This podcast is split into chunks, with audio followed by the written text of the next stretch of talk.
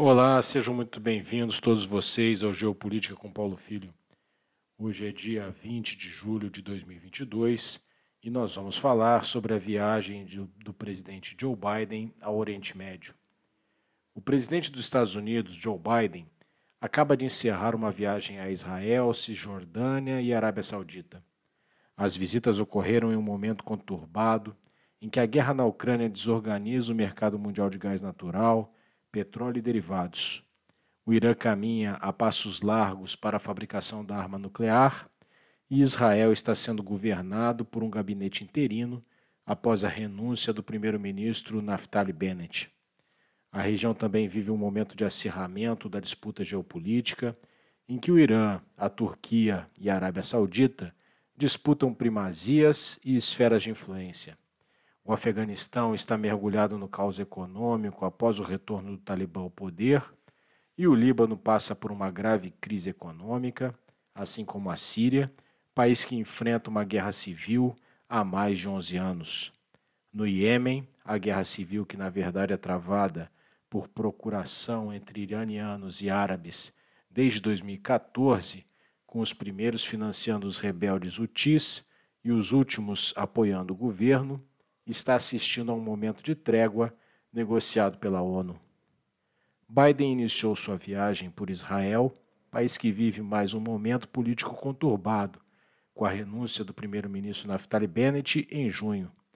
Com isso, Biden se reuniu com Yair Lapid, que acabou de assumir um governo interino, até que sejam realizadas novas eleições. No final do ano, o presidente norte-americano também reuniu-se com Mahmoud Abbas, líder da autoridade palestina. As relações entre israelenses, palestinos e norte-americanos encontra-se ainda mais tensionada do que de costume, em razão do assassinato por tropas israelenses da jornalista palestino-americana Shireen Abu Akleh, em maio. Em Israel, um dos principais focos das conversas de Biden foi o programa nuclear iraniano, que tem alcançado significativos avanços. O país acaba de anunciar que enriqueceu urânio a 20%, utilizando as novas e avançadas centrífugas IR-6 da instalação nuclear de Fordo, construída por razões de segurança no subterrâneo das montanhas da cidade de Qom, ao sul de Teherã. A Agência Internacional de Energia Atômica informou no mês passado que o Irã já teria 43 quilos de urânio enriquecido com 60% de pureza, um importante passo para chegar aos 90% necessários para a produção da arma nuclear. Especialistas em não proliferação alertam que se trata de uma quantidade de material físsil suficiente para a fabricação da bomba. É grande a preocupação israelense com o fato de o Irã estar cada vez mais próximo de alcançar o status de potência nuclear. Existe no país a percepção de que a sua própria existência pode ser ameaçada, uma vez que os iranianos não reconhecem a legitimidade ou a legalidade do Estado israelense. Essa preocupação ficou muito clara na declaração conjunta divulgada pelos governos dos Estados Unidos e de Israel, denominada Declaração de Jerusalém. Nela, os Estados Unidos reafirmam sua parceria estratégica com os israelenses e seu compromisso com a segurança de Israel, declarando que ela é também de interesse da própria segurança dos Estados Unidos. Em um trecho especialmente importante da declaração, os Estados Unidos enfatizam o compromisso de nunca permitir que o Irã adquira armas nucleares, dizendo-se inclusive preparado para usar todos os elementos do seu poder nacional para garantir esse resultado. Tal afirmação refere-se, evidentemente, ao poder militar, em uma clara delimitação de uma linha vermelha que não pode ser ultrapassada pelo Irã, qual seja tornar-se detentor de armamentos nucleares. Joe Biden também esteve na Cisjordânia, onde se encontrou com Mahmoud Abbas, presidente da Autoridade Palestina. No encontro, reiterou o compromisso norte-americano com uma solução para a questão palestina que contemple a existência de dois estados, o israelense e o palestino. embora tenha dito que este encaminhamento não está maduro no momento, Abbas, por sua vez, disse que a chave da paz para a região seria a saída dos israelenses dos territórios ocupados. A chegada de Biden à Arábia Saudita foi marcada por um gesto simbólico. A viagem do avião presidencial diretamente de Israel à Arábia Saudita, rota até então interditada pelos árabes.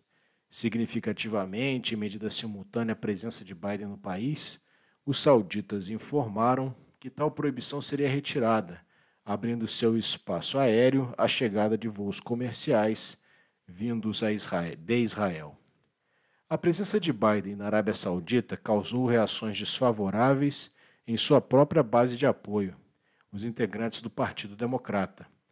Ainda durante a campanha eleitoral, Biden declarou que aquele seria um país pária, e a expressão foi usada em razão do assassinato em território turco do jornalista árabe Jamal Khashoggi. A inteligência norte-americana responsabilizou diretamente o príncipe herdeiro e homem forte do regime saudita, Mohammed bin Salman, pelo assassinato. Assim, o encontro entre Salman e o presidente Biden causou constrangimentos a ambas as partes. Mas o pragmatismo falou mais alto porque, neste momento, a Arábia Saudita é um parceiro ainda mais importante para os Estados Unidos. Isso ficou caracterizado pela declaração conjunta emitida após o encontro. Nela se destacam a questão energética, na qual os sauditas têm um papel fundamental para a estabilização do mercado, profundamente afetado pela guerra na Ucrânia, uma vez que é o segundo maior produtor de petróleo do mundo. E a questão de segurança, com ambos os países afirmando que é importante impedir que o Irã interfira em assuntos internos de outros países, patrocine o terrorismo e atue para desestabilizar a região.